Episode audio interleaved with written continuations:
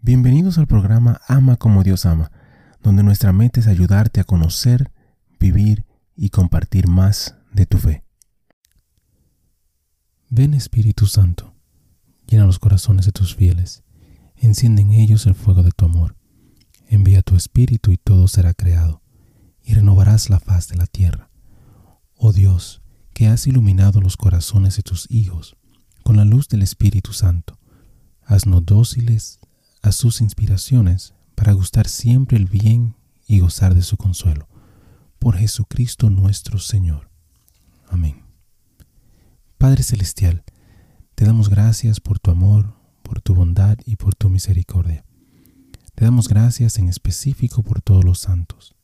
Gracias por sus testimonios, sus ejemplos y sus vidas.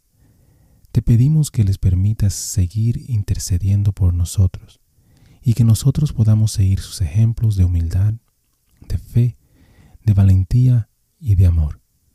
Guíanos, Señor, a través de esta reflexión y dirige nuestro camino hacia ti. Amén. San Juan Vianney es el santo del día para el 4 de agosto. Un hombre con visión supera los obstáculos y realiza actos que parecen imposibles. Juan Vianney era un hombre con visión. Quería ser sacerdote, pero tuvo que superar su escasa formación escolar, que lo preparó inadecuadamente para los estudios de seminario. Su incapacidad para comprender las conferencias en latín lo obligó a suspender sus estudios. Pero su visión de ser sacerdote lo instó a buscar clases particulares.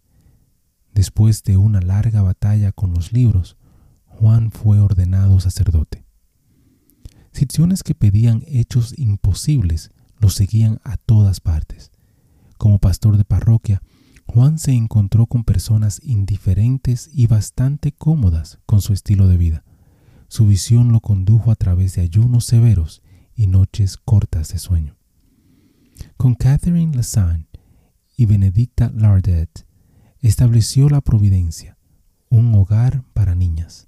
Solo un hombre de visión podría tener tanta confianza que Dios proveería las necesidades espirituales y materiales de todos aquellos que vinieron a hacer la providencia su hogar. Su trabajo como confesor es el logro más notable de Juan Vianney. En los meses de invierno debía pasar de 11 a 12 horas diarias reconciliando a las personas con Dios. En los meses de verano este tiempo se incrementó a 16 horas. A menos que un hombre se dedicara a su visión de una vocación sacerdotal, no podría haber soportado esta entrega de sí mismo día tras día. Muchas personas esperan jubilarse y tomarse las cosas con calma, haciendo las cosas que siempre quisieron hacer, pero que nunca tuvieron el tiempo. Juan Vianney no tenía pensamientos de jubilación. A medida que su fama se extendió, se consumieron más horas para servir al pueblo de Dios. Incluso las pocas horas que se permitían dormir se veían perturbadas frecuentemente por demonio.